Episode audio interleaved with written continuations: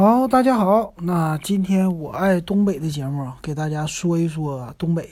那我是正好回东北回了一个礼拜，那这挺有意思的啊。整个的经历我给大家说一说。那这次回东北之旅呢，属于是临时的一个办事儿啊。办事儿的时候呢，我顺便就了解了一下我们沈阳啊，还有大连的这个地方，然后顺便也去售楼处看了看房子。呃，可以说这次是深入的，或者说比以前吧更深入的了解了一下，啊，这两个城市。那我呢就按照顺序给大家说一说我的所见所闻，啊，那欢迎呢你加我的微信 w e b 幺五三，呃，加微信呢可以把你的感想告诉我，也可以呢加一个咱们的群，那群呢两块钱入群，啊，马上就涨到三块钱哈，啊，这是我们的一个。比较好玩的一个群，有东北人，呃，也有喜欢数码的人，全国各地的伙伴。那先说呢，我是两种交通方式。回去的时候呢，我是从上海坐火车回去；回来呢，我是从沈阳坐飞机回来。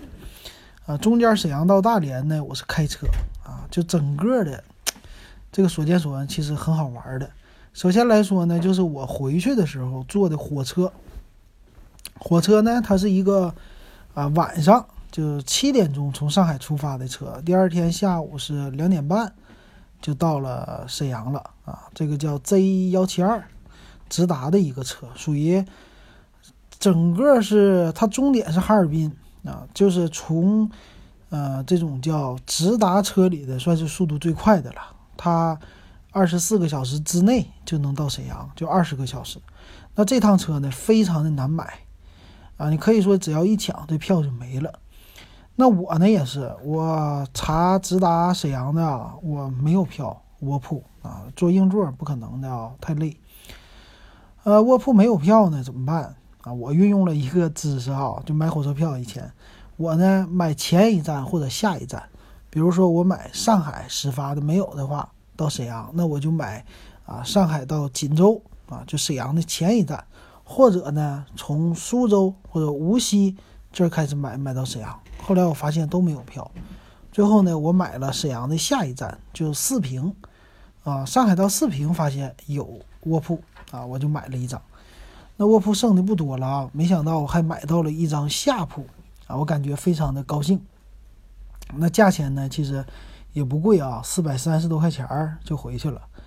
那为啥没坐飞机呢？主要来说还是飞机票偏贵，啊，因为我这个临时决定的，呃，有事儿要回去，那 这飞机票啊，它就比较贵了，啊，五百多块钱，六百多块钱，啊，六七百块钱吧，啊，我也不着急的话，那我寻思，好久没坐火车了，啊，有一年没坐了，那 我还是非常喜欢坐火车的，尤其坐卧铺。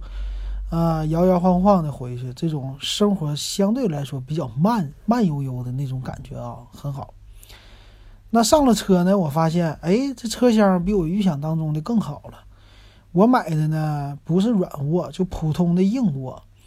那这个硬卧车厢啊，现在不是说这个动车改革了吗？有一个绿皮儿动车了吗？那这个车型还不是绿皮儿动车，呃，普通的，但是呢，它做了一个改革。就是把硬卧呀，它给改了，不是以前的在走道的这个部位，你要爬楼梯上去的硬卧了，而是有点像软卧，嗯，封闭了一个单独的小车厢啊。这个小车厢呢，它没有门，还是可以就随意进出的。但是呢，它把六个铺位封在一起了啊。相对于来说，这铺位的边儿上你已经没有爬的梯子了，而是呢像软卧一样，在这个小房间里。你可以上下，那你的行李呢，也不再放在外边的大通间的那个走廊里了。一般是卧铺车厢走廊上边有一个行李架哈，那很多人他们都不敢把风就是随身的行李放上去，主要怕丢东西。睡着的时候，那这回呢，它就像软卧车厢一样，在你的车厢顶部三层的位置有专门放东西啊，这个非常的方便，直接就是说你躺在。啊，三层的话，那基本上就你丢丢不了东西，没人会上去拿的，啊，这非常安全。而且呢，车厢也增加了一些照明设施，比如说坐卧铺车厢的人都知道，晚上十点钟卧铺车厢就关灯。但是呢，现在的年轻人都十二点钟睡觉，一点钟睡觉。那关了灯以后，大家出行就非常不方便了。那现在呢，在你头顶靠窗的位置上就有一个 LED 的射灯，啊，你只要给它打开，它就只照你这个卧铺。哎，可以说这个非常的人性化的一种设施啊。那这次呢，我和去年相比，我去年坐卧铺回去的是坐软卧回来的。我去年坐一次卧铺回去的呢，这种虽然也是下铺吧，但是因为它不有没有那么太封闭，所以那个车厢里抽烟的人呢，他那个味道就整个顺着车厢就飘过来，可以说非常的难受，呛。啊，呛了一一晚上这嗓子，那而且不封闭的话呢，别人打呼噜啊、说话你都能听见。可是这回呢，啊晚上虽然还是有走动的声音，虽然还是有抽烟的，但是呢，因为就那么小小的一封闭，它的空间，哎，空间感就出来了。那这样的话呢，整个空气质量都好了很多啊。我觉得这是我回去坐卧铺的一个感受。我觉得咱们国产的火车。开始进步了啊，非常好。其实我期待有一天呢，就现在的这个价格能坐上动车的卧铺，就是那种绿皮动车的卧铺，那就更好了，或者稍微贵一点。因为现在火车跟飞机比啊，飞机票确实便宜。那我回来的飞机票五百零五，比卧铺就贵了那么一点点。但是呢，那速度在那摆着呢，非常快。那火车其实现在性价比有的时候长途旅行。没有飞机高了，啊，除非高铁，但是高铁呢，像我们东北这个属于绕路的，它也没有飞机快啊，所以这时候呢，飞机的性价比是变得更高的哈。那这是回去的出行卧铺上的感受。那其实卧铺上呢，我还跟别人喜欢聊天嘛，呃，他以前呢，我坐那种硬座火车的时候，特别喜欢跟旁边的人聊天。天南海北，或者听他们说话。那卧铺车厢相对来说差那么一点点哈，但是还行啊。我跟这卧铺车厢这六个人里，基本上有三四个人，咱们都聊天了啊，都说话了。那很有意思的是，我旁边的那铺位的一个姐们儿，她是做啥呢？她是在呃江苏的，江苏的人，江苏人在常州，他们呢是做汽车配件的，做保险杠子呀，做什么大灯啊这些的。他说呢，现在很多中国的汽车配件啊，都是在江苏常州那底下有个镇，在那儿做出来的，在那儿做呢，向全国批发。他们呢，就是跟随父母去长春开店。他是专做奔腾车型的啊，他们家呢就有专门的，呃，那个模具，还有叫注塑机还是什么压模子的那机器啊，专做保险杠啊，其他的配件呢，他从别人家拿。他家说呢，做的奔腾汽车那保险杠子，做一个多少钱呢？成本他们批发价就是六七十啊，还有八十多块钱的，基本上就是这样。他有黑杠子啊，他们家加工完黑杠子，拿到别人家去喷漆，喷完了再发到长春或者全国各地，啊，这就是他的说的一个汽车配件的价。那他们家主做的是奔腾吧，在长春的汽配城里，啊，做奔腾汽车的这些。主要的零配件，那我简单问了一下他啊，他觉得现在奔腾汽车的配件不太好做了，主要来说车型老旧，车型比较少，还有就年头太长了，销量也不行。呃，有打算呢是想就是去回去回老家或者做别的发展哈。那简单聊一下，说我说这汽车大灯什么玩意儿的怎么选？其实他说他也不太懂，但是呢，他说。啊，从一般的塑料方面来考虑的话，一般来说车灯啊，它都是塑料结构的嘛，越重稍微来说这用料扎实一些，这是他简单说的啊。但是基本上就是你看不出来一个呃原厂大灯和一个副厂大灯的主要的区别，你基本上是看不出来的，可以说做的很精细。那有两种，一种呢就是做副厂大灯的，这没啥说的了。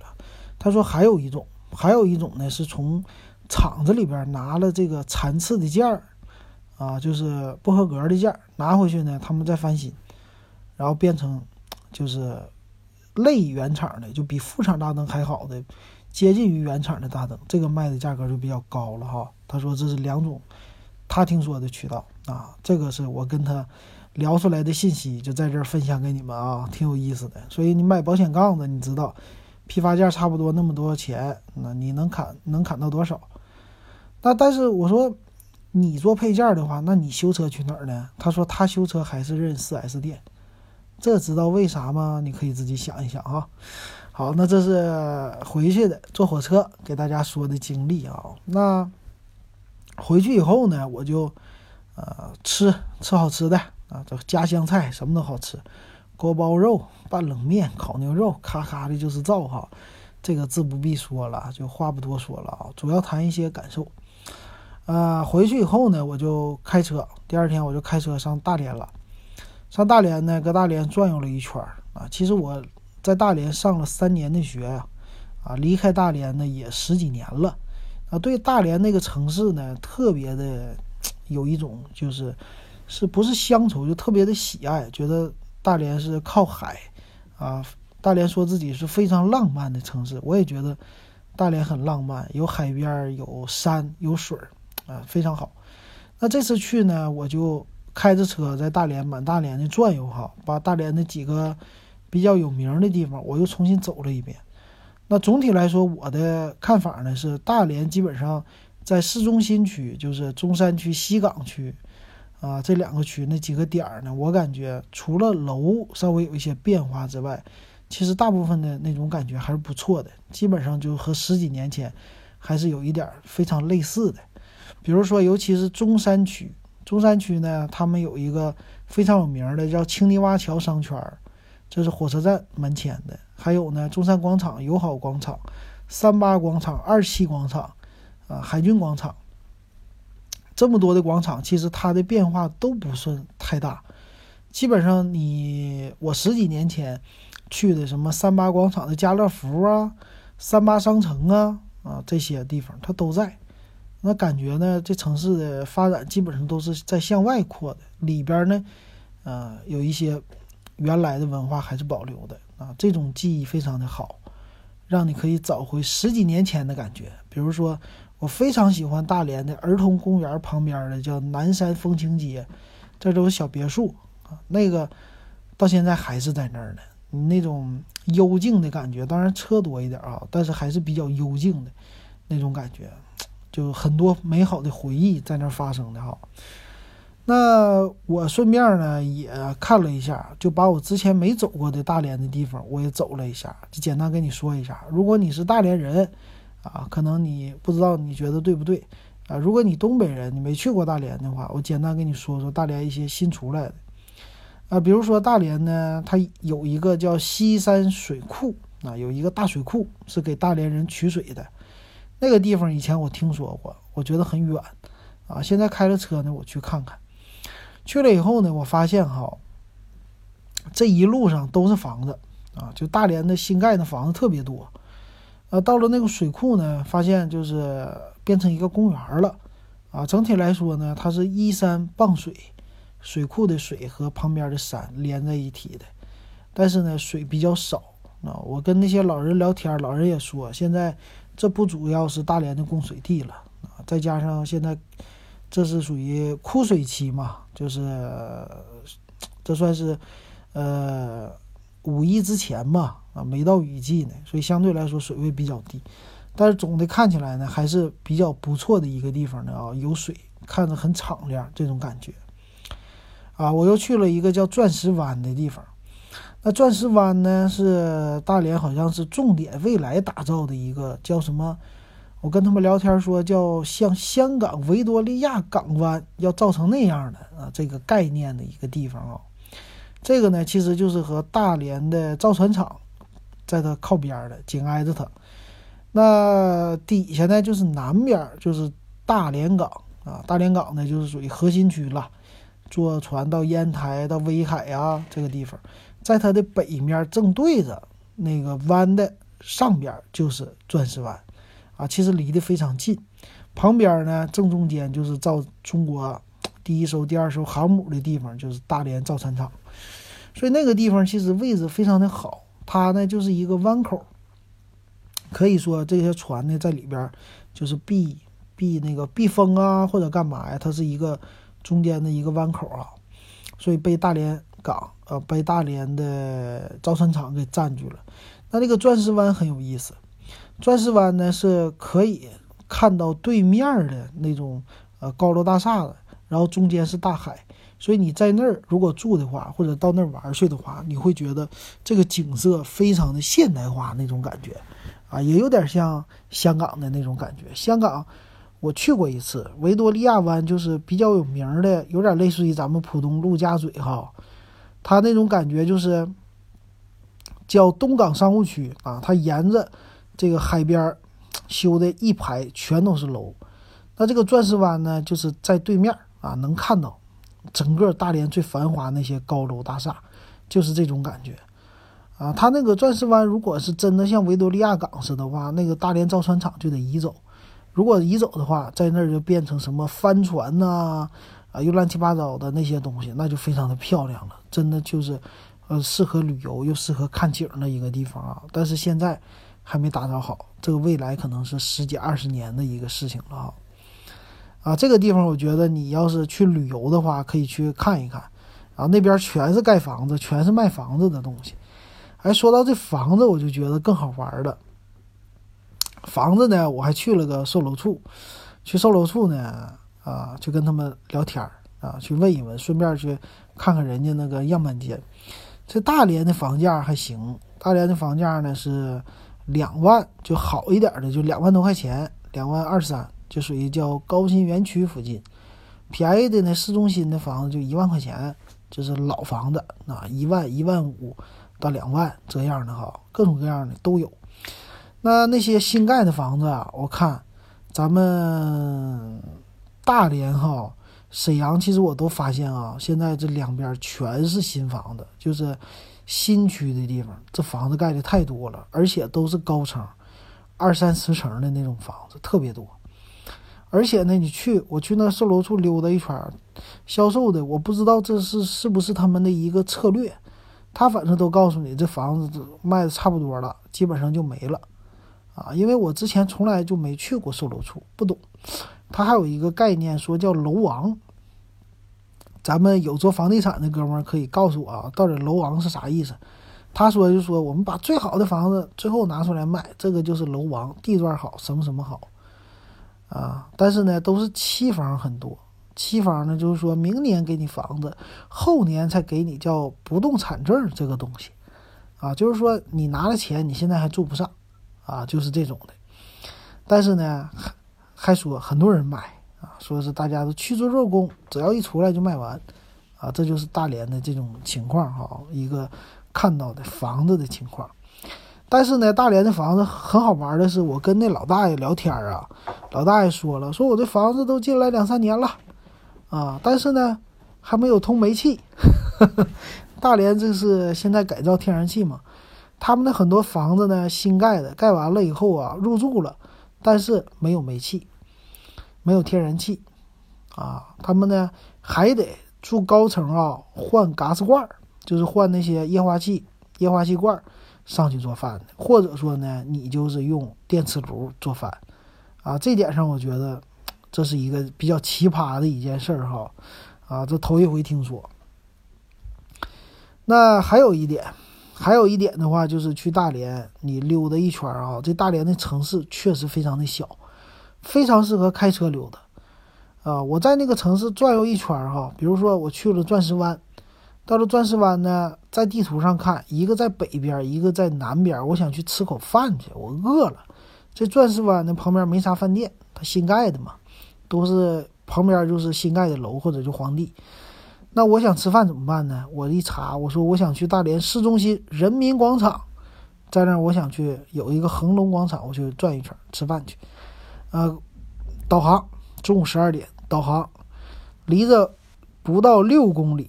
开车十五分钟就到啊！我开的慢一点，二十分钟就到了。所以你感觉到饿了，开个车前脚一走，哎，后脚就到了市中心了，可以说非常的便利。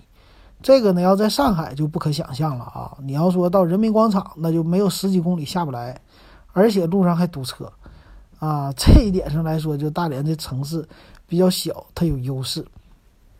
我去一般就是点对点这么走啊，去任何一个点没超过半个小时，啊，都是比较著名的商圈啊，这么来走。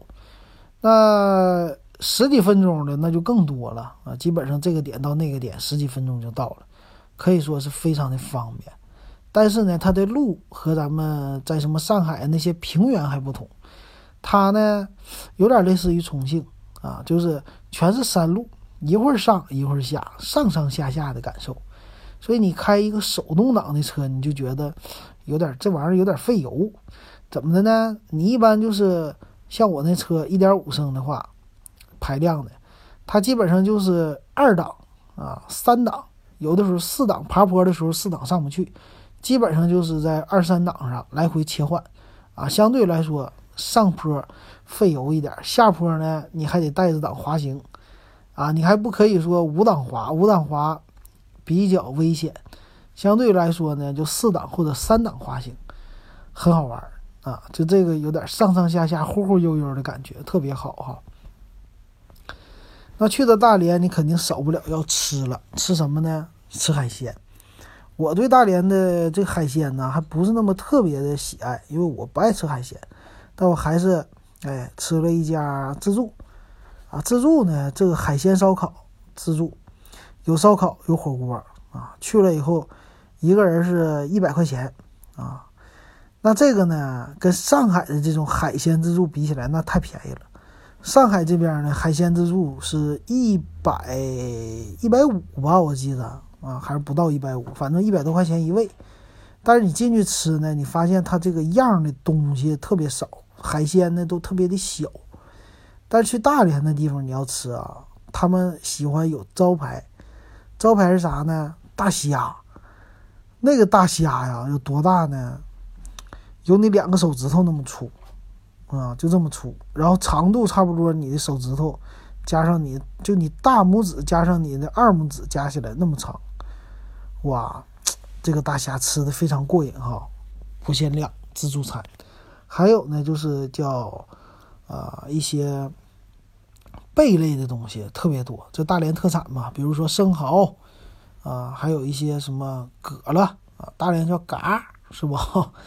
这些东西啊，还有涮火锅啊什么的，吃吃一点点炒菜，再加上烤肉啥的，感觉一百块钱吃特别实惠。主要来说，我就是吃那大虾，这大虾我这好歹说在青岛也是多少钱？四十八还是二十八一只啊？啊，就吃这虾爽。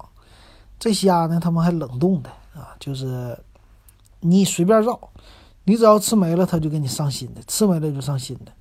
所以我们三个人吃了足足两三盘大虾啊，就是那烤盘，烤着吃，蒸着吃，哎，各种吃法。所以你要是去大连，一定要去吃那大虾，我觉得非常划算哈，一百块钱非常合适。如果喜欢吃海鲜的人，还有小螃蟹呀，什么蛤蜊呀。还有海虹啊、蛏子呀、乱七八糟的这些东西，啊，喜欢吃海鲜的还是不错的，但是没看到鱿鱼啊。鱿鱼的话，就只有烧烤的鱿鱼，那相对来说没那么新鲜哈。所以这个呢，等于说搁那儿吃的也不错啊，溜达的也挺好。最后呢，还到滨海路开了一圈车。每次去大连，我必去的，只要开车，我都必去滨海路。滨海路是啥呢？是在大连最南边，在中山区吧，好像是最南边，有老虎滩啊，有什么傅家庄海水浴场，一直到星海湾啊，就是星海广场。那这个滨海路呢，我只走了一段儿哈。最好的就是呢，它是沿着山啊开车，属于是山路啊，急了拐弯的这种山路，上上下下的感觉。但是呢，它建好了停车区，你可以下车来观看景色。啥呢？就是这面是大海，旁边是山，这边是大海，非常的浪漫啊！一望无际的大海，可以说你的心情非常的开心。看这个，而且路过大连著名的景点，什么棒槌岛、傅家庄什么的，老虎滩，哎，都有。所以有机会去大连的话，一定要上滨海路，哪怕你是走路啊，有人他们就走路。走路也没问题，开车也没问题，你一定要去一趟，那种感觉真是玩一天都不会腻的啊！还有呢，他也是什么《夏洛特烦恼》里边那个，最后他开的什么跑车，幻换一车花吧，啊，那个取景地就是滨海路啊，你可以想象，这大连的感觉了。那其实呢，在大连，沈阳到大连这高速公路上啊，也很好。这个呢叫沈大高速公路，啊，这是一条属于两个城市之间非常繁忙的公路。但是呢，这个公路啊，我得跟你说说，它跟上海周边的公路比起来，它的车道数是一样的，双向八车道啊，路面非常的新，啊，非常的平，好像就最近这几年好像重新扩的翻新的吧。那在高速公路上呢，最大的特点啊，平时如果不是节假日你开的话，车非常的少，基本上呢，你就不需要来回的变道了。啊，在上海这不是了，在上海这周边高速公路也是双向八车道，但是呢，它限速一百二，你基本上开不到一百二。你尤其是刚出这高速公路口的时候，车非常的多啊。平时不是节假日，你得经常的来回超车，得过去。除了上海，再过一段啊，走起来的你才能开到一百二。但是呢，车还是非常多，你经常得看到前车慢了，你就得超它。超过去以后，你这条道刚开一会儿，又一个车慢了，你又得超，这样你才能保持一百二。还有呢，它分段儿啊，遇到一个大一点城市，它这车就堵了，它相对来说人啊车就多了。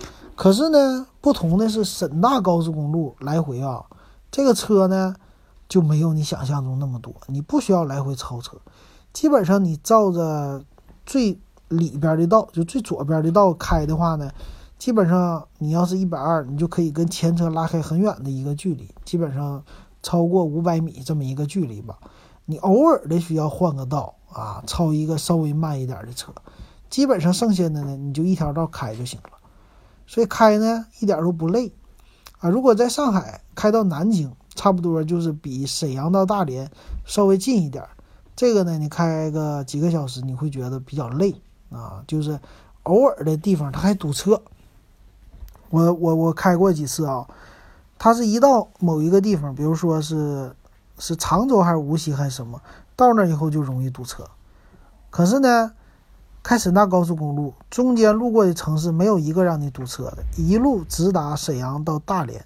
到了大连以后，车开开始多一点，但是刚多一点你就出高速了啊，结束了你就奔市区了。市区呢车稍微多一些啊，这就是这种感觉给我的特别好。还有一个呢，就是之前我开到长春呐，啊，往那头走的时候，其实那高速公路上吧，相对来说服务区建的特别的不太好，相对于来说，那服务区都比较比较旧、比较老、比较小。但是呢，沈大高速公路中间的服务区相对来说，因为车多人多啊，它的客车呀什么的，服务区建的不仅大，而且新。啊，和南方的稍微有点像，当然呢，和这个江浙沪周边的服务区没法比哈。江浙沪周边的服务区可以说，啊，是什么样子呢？比如说无锡有一个服务区，这个好像是进到无锡过了阳澄湖就是它了。那个服务区呢，给你的感觉是一个商场，啊，它建了一个什么二层楼啊，没有万达那么高吧，但是是一个比较小的商场。里边呢也是有这有那，比如说什么汉堡王、肯德基，甚至来有的有啊一些喝咖啡的店啊，这些都有。就那种感觉呢，你服务区一停，全是停车的地方啊，你一进去就逛商场一样的溜达那种感觉的，所以那不像以前的那种服务区的感觉哈。那沈大的服务区呢，没有那么高的楼，嗯，只有一层，但是呢也非常新的停车场啊，也比较大。进去以后呢，我发现，哎，有的地方，那个叫甘泉服务区还是什么服务区啊，是有肯德基的啊，有肯德基甜品店，然后也有什么吃的啊，卖东西的地方，而且呢，价位不贵。因为我在上海的这个便利店里边啊，你正常消费一瓶什么脉动啊，就是五块五六块啊，这价格，你去服务区也那价格啊，所以相相对来说消费能力。还是大家现在越来越能承受了，啊，这就是那个两个这两个地方的服务区一个比较哈。我觉得这次让我看到沈大服务区确实在东北来说应该也算是挺好的了啊。这是大连的和路的感受。再说一下沈阳的感受。沈阳的感受呢，就是在沈阳啊，我也是溜达一圈儿啊。相对来说呢，沈阳城市啊，我觉得开车这方面不好的地方是路面相对来说较差，这一点上的改观不大啊。就是和我差不多两三年前在那儿开车的话，也是这种感受，就井盖子特别的多。井盖子多没问题，它关键是呢都往下沉，沉下去能有个十厘米啊，就这种。反正你只要是一到井盖，你就咣当咣当你就进去了，车轮子啊，这种感觉非常的不好，让我很不爽啊。不知道为啥就不修。还有一个呢，路面比较相对于来说裂裂纹啊、沉降啊什么的，相对来说比较多，就是路面的质量不好。啊，这是我开车的一个最大的感受。还有一点呢，如果你经常在上海开车和在沈阳开车的区别是，在一条马路大马路的中间呢，它有一个隔离带，就是拿那个铁的一个栅栏，它围的隔离带嘛。正常来说，我们一般路上都有。可是呢，沈阳的路呢，在中间这一条大马路的隔离带中间呢，经常就是开几个口。啊，这个口让你掉头的，所以这样的话呢，就造成一个问题，很多掉头的车呢就占道，基本上让你在最最左边那条道上，你就不会开得很顺畅，啊，经常的话有一个车要么往左拐了，要么就变道了。那这种情况呢，在上海就很少，上海呢就是让你走一条大直道啊，栅栏都给你拦死，你如果想变道去对面的那个路口。啊，麻烦你，对不起，你上前面红绿灯，你去，呃，一个掉头，然后你再回来绕回来，你再右转去那个路口。可是，在沈阳呢，他就是给中间的栅栏给你打开了，没有，啊，你想去对面的路口，OK，你左转，啊，你左转你过去，或者说你再掉头。所以一条大马路呢，两个红绿灯之间给你有的搞两个这个开口，你就开不起来了啊，这速度。还有一个呢，就是。开刚开起来就有个车拦着你，感觉非常的不爽哈。我觉得这个是不太跟上海不太一样的地方，这种感受。还有呢，我也是之前呢听说沈阳的叫长白岛，我在群里跟咱们群友说了，咱们群友呢给我说啊，沈阳你如果说看房子未来有潜力的一个就是沈北新区，一个就是浑南啊，浑南新区。浑南新区，尤其是最好的叫长白岛，你去看一看吧。啊，我跟家里人说话，家里人也说长白岛非常的好。可是那个长白岛，我就说沈阳，你说连也没有海啊，就有一个浑河。那浑河上面它是一条河，怎么能有岛呢？那个岛是什么样子呢？我一直幻想的说，那个岛应该是不是在啊有一个韩国的电影里，就是汉江上它。漂流啊，就是叫不叫漂流？叫他在那儿流流浪是吧？他从梯桥上跳下去，跳下去掉水里，然后被冲到那岛上了。他就在那个岛上流，算是荒野求生一样的感觉，待了一段时间。那那个呢，是真的在一个江中间的一个岛啊，那个叫岛。但是呢，我一去看了沈阳的长白岛啊。我问了一下，为什么叫长白岛？这给我惊着了。它呢，就是在一个地图上，你看啊，一个河拐弯的地方，它凸出来一块儿。那这一块地呢，说是什么政府啊，在这一块地下边，他搞了一个正方形的位置，他在那挖了一条河，啊，挖了一条河，把这个一块方块的区域给它单独围出来了。那围出来这一块区域呢，就管它叫岛啊，就管它叫长白地区，因为围出来这一块叫长白岛。我说这有点牵强了哈，那正常的岛的话不应该是这样。所以这个 大家的理念就是说，因为它是专门叫长白岛，所以离别人呢都是要用桥来过去的，所以相对来说它比较独立啊。我去了以后说，这是沈阳相对来说非常贵的。在沈阳人心中是很贵的一个地方啊，但是我去看了，就是那种感觉，全是高的楼，但是呢，特别的密集啊，就那种感觉不是接地气，或者说住住着不是那么感觉不是那么的特别的爽吧？啊，这是我的心中的感觉。那这一点上呢，其实在我没去之前，我的理念一直认为它和上海的陆家嘴非常的像，是一个新区啊，是一个比较贵的地方。可是去了以后呢，我感觉它和上海的陆家嘴还不像。因为上海的陆家嘴呢，它的楼是有高有低，啊，互相的交错的那种感觉。可是去了长白岛那种感觉呢，就全是大方块儿，啊，你说说它呢，就是一个一个的立方体那种感觉。每一个楼基本上长得都差不多，而且都差不多大，差不多高，啊，就是一个一个的大柱子，没有太多的高低错落的这种感觉。而且呢，也不是什么商业区，啊，你要是商业区的话，它正常来说应该是有什么玻璃大厦什么的，这些呢，纯粹的那种住宅区，一个一个的都是方块，所以那种感觉给我给我的感觉呢，就是立了一堆的呃木头木头块，或者说就像积木一样的摆在那儿，就这种感觉，就总觉得你说它现代化还是怎么呢？就是。没有那种艺术气息，或者说老城市的一个街区的那种人文气息啊什么的，这些我感觉都没有，就是一些盖出来的楼。它唯一的特点就是高，啊，层数多，密密麻麻啊，这是它最大的感觉。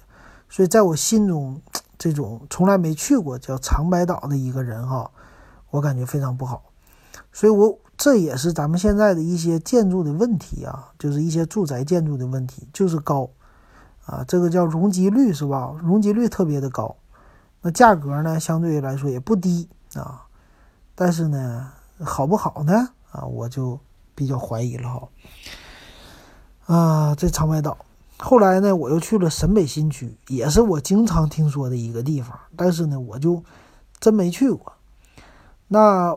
我就开着车呢，从北陵公园一直往北走，过了沈阳的叫医学院啊，那个叫什么三环吧啊，过了以后绕城高速，过了以后呢，就是叫沈北新区了啊。去了以后呢，这沈北新区我问了一下，那房价呢相对来说比长白岛便宜一半儿啊，就六七千块钱、七八千块钱、上万块钱都能买到房子，所以相对来说集中了很多沈阳的。或者说外地的来沈阳就实际居住的人买这些房子的人，那那个呢，我也去了一下，我发现呢啊啊，首先一个命题说东北经济不好的啊，你可以说就从数据上说，但是呢，我看到的情况，我没觉得真的没觉得东北不好啊，尤其是沈阳、大连这两个城市，虽然说有各种数据统计这两个城市的 GDP 不高。在下降，人口出生率在下降，但是我发现新盖的房子没有下降，啊，它的数量非常之多。到了那儿，如果你有兴趣的话，你可以用什么链家呀，某些房产的 APP，你打开那沈北新区啊，你看看地图模式，你看看那房子，一片一片一片的啊，就密密麻麻在我屏幕上都满了。这一点上，我感觉非常的吓人。啊，就这种感觉，那个我就不懂了，是吧？一个城市的建设我就不懂了，但是我觉得这么多的地方，这是卖了很多的地，建了很多的房子，可以说这不是没有钱的感受啊，这是很有钱的感受，要不然怎么能盖这么多房子呢？啊，这是我的一个疑问哈。我说沈阳的经济，东北的经济这么差吗？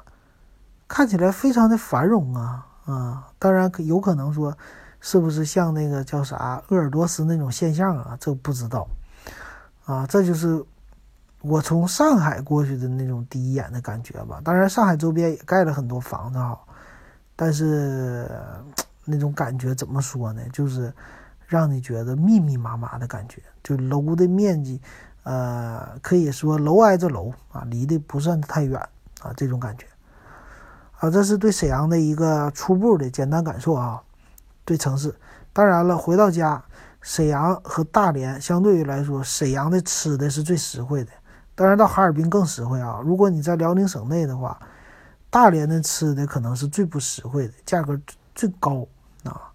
口味来说，沈阳还是集中了不错的一个口味的啊。如果你去沈阳吃，可以说让你花很少的钱能吃的很爽啊。尤其是南方的朋友，我最我在沈阳的烤牛肉，就是烤肉店叫红高粱，有一个地方你可以查查啊，大众点评上，我吃了个锅包肉啊。我说锅包肉那期每次都说他家，每次回去都吃他家，三十五块钱一盘儿。吃到什么程度呢？上来一大盘，基本上就像盆那么多。那锅包肉啊，那些肉啊，我吃了差不多有一盒锅包肉，就是打包盒一盒。最后我再带走了三盒锅包肉，就打包盒啊，满满三盒带走的。所以它的量呢，基本上有四盒多的一个锅包肉的量。啊，这个量呢，跟上海比，就是基本上上海的二点五倍之多哈。价格呢？和上海的还便宜啊，这是给我的感觉。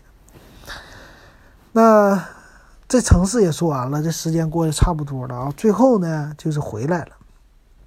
回来的时候呢，啊，坐飞机，坐飞机呢，这种感受就也还行哈。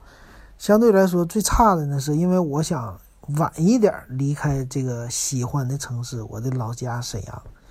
所以我就坐了一个晚上七点多的飞机，七点五十起飞，啊，很有意思，啊，在沈阳呢，准点七点五十滑行起飞了。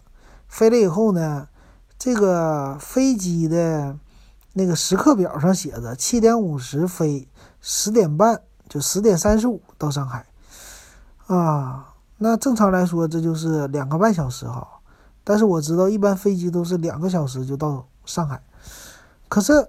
这个飞机非常的准时哈，上去以后广播说了十点钟可以降落，哎，我们的飞机非常准时，十点钟准时降落，降落在上海浦东机场。可是降落以后呢，我就心说，哎，差不多挺好啊，十分钟我就可以出去了，提早我可以坐，呃，地铁已经没有了，可以坐磁悬浮回去了啊，回市区比较近。但没想到呢，我忘了一点。忘了浦东机场之大，浦东机场之猛，太大了。这机场，这个飞机啊，可以说是准时到达那个叫停机坪，或者说就是就是登机口。实际啊，他们是同一个，你可以从登机口就出去。十点三十五准达，准时到达那儿。我们呢，在机场足足滑行了三十五分钟，十点半准时降落，十点三十五。到那个口，你想想这个飞机上有多大？那为什么要运行这么久呢？三十五分钟你才到那口呢？告诉你，对不起，堵车啊！他不是说咱们那个汽车的堵车，他是堵飞机了。上海就是这点牛哈，它不光是国际航班，国内航班都非常多，所以说它的每秒的就是。每多少秒下降一班飞机？每多少秒下降一班飞机？那飞机呢都得排着队的出去，排着队的回到停机坪上，起飞也是也要排着队的飞。所以呢，我们就是堵在那儿的啊，要一架飞机一架飞机的到停机坪去。所以呢，我们就得跟着一个一个的排队，就这样，要在机场里。就这么悠慢慢悠悠的堵着飞机的走三十五分钟才到。这一点上来说，就只有我感觉我经历过的就只有普通机场。当然，可能某一些国际大机场也这样哈。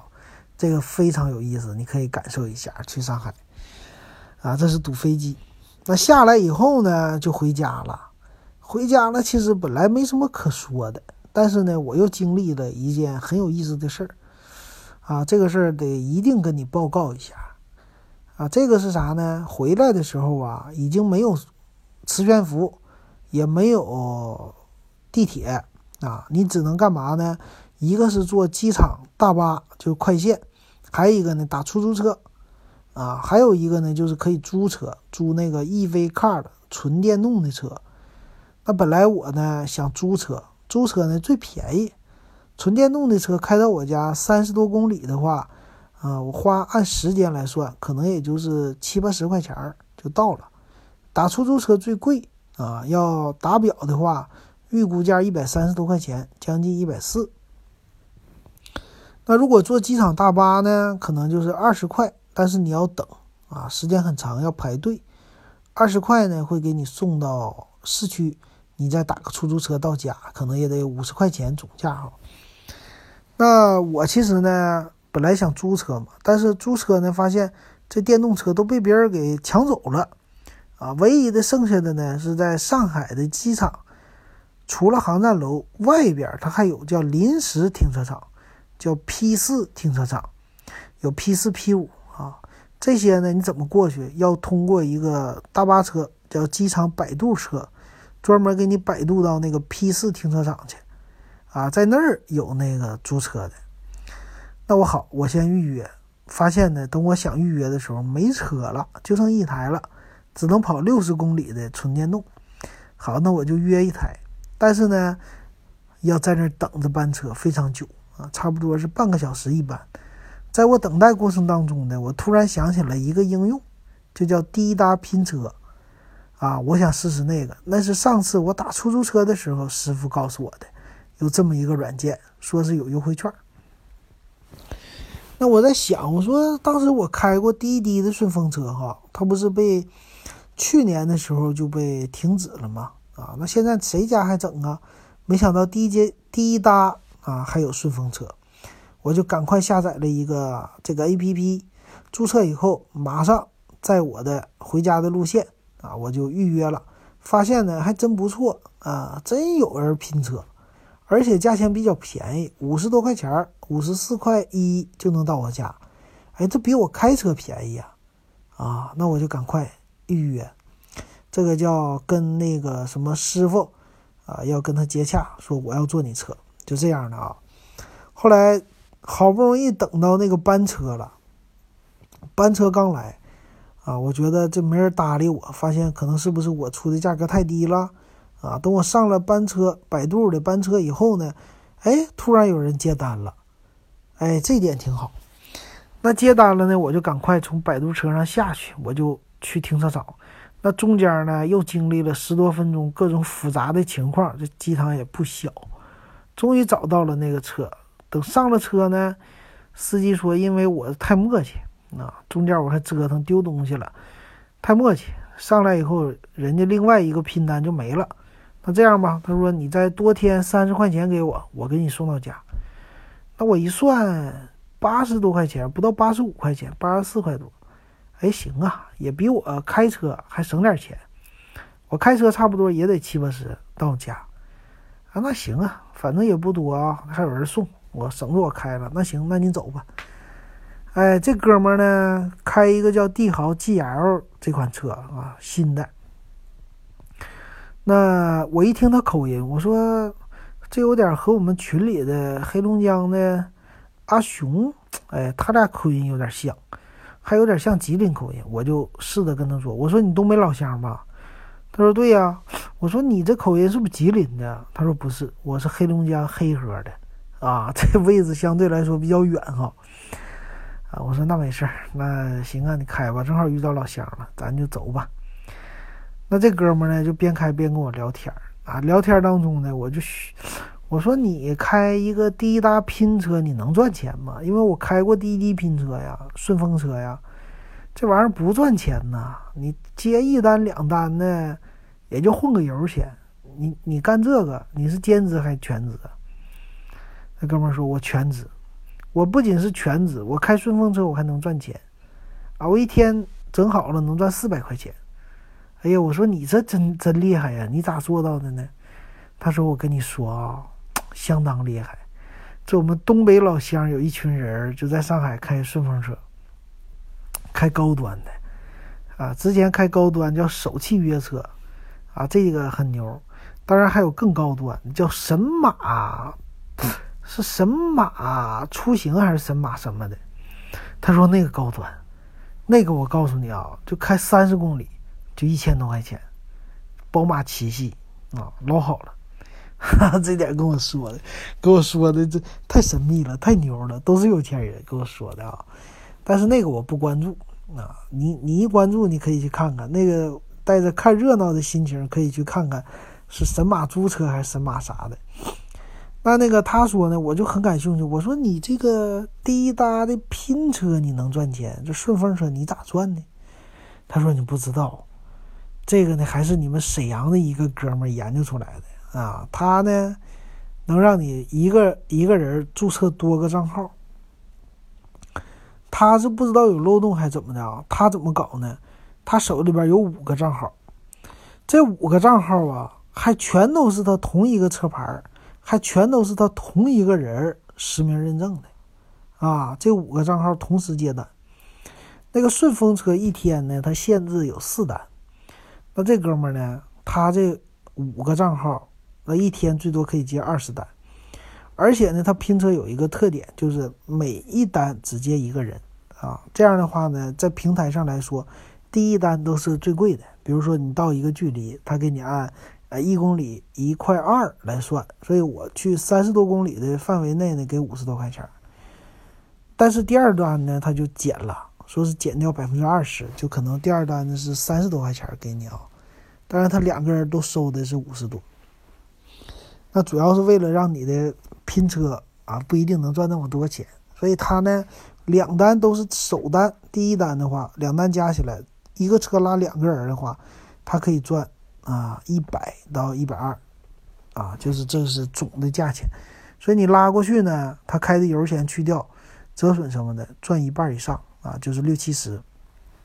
所以一天他说拉不了几单，拉个往返四趟就是八单，基本上这一天钱就赚过来了，啊，这个方式非常的牛啊，我觉得非常的佩服。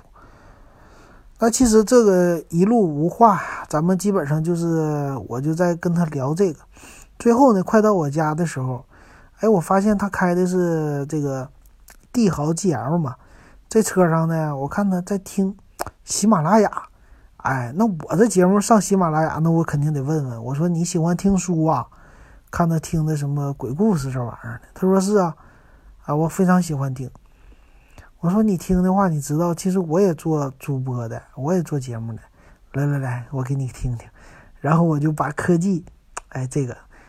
他跟我先说的，他说是喜马拉雅挺好的，你看啊，我这个还有流量，啊，这买车的话两年免流量费，我就呢没事就听这故事，开车的话也舒服，啊，你看这车上 这喜马拉雅什么都有，啊，给我把分类打开了，我一看我说哥们儿行，你等着啊，我给你看看，我也做这个的，啊，在 IT 科技里边啪一点电子数码点评，哎，我也有节目，来你听听。哎，他觉得很好，很有意思。这你声啊啊，你做这个不错。我说做这玩意儿不赚钱。他说是，那哪能指这个赚钱呢？他说没事儿，你只要加好友，等你什么时候加到五千人了，你自然而然的你就能赚钱了 啊。所以借他这个话啊，呃，加我微信啊，W E B 幺五三，现在两百多人，我看看什么时候能加到五千人啊。这个很有意思，这遇到的一个哥们儿，这基本上就是我整个的一个历程哈，啊，这出去的来回玩的一个历程，给大家分享一下啊。最后这哥们儿又说了一个，这一点也很有意思。他说他开这车呀，买了一个新车开，这车呢跑了十二天，跑了将近八千公里，七千多公里了。他说呢，一个月差不多跑一万。一年呢就十万十二万公里啊，那这车呢他两年就不不要了，开两年就卖。那卖呢这个车比较新嘛，两年的话基本上开不旧，外观比较新，但是公里数太大，二十多万公里啊，相对来说呢基本上发动机啊什么的相对呃不一定那么皮实耐造了。那他卖卖之前他说干嘛呢？调表。啊，就是二十万公里，他会调到五万公里的，调到一个合理的数。调完了以后，干嘛呢？卖给车商，车商到时候再出手，非常好出手。因为它车新呢，啊，公里数什么的，一般人不懂啊。所以说，如果你是买二手车，一定要注意啊，在车商手里买的话，新车不一定代表它就好啊。这点主要来说，还是你要自己来判断哈。开时间长的车，发动机的噪音呐，还有那种感觉呀，变速箱啊什么的，你会能感觉出来的。所以一般老司机挑二手车，只要没有事故的话，还是不错的哈。需要砍价，这是我整个的打车的一个经历，给大家就分享到这儿啊。不知道这哥们能不能听见？基本上我也没暴露你什么信息，只是搞了一点行业小机密啊。希望不要那啥啊。如果有什么问题，你告诉我。好，那感谢大家这期收听《我爱东北》的节目。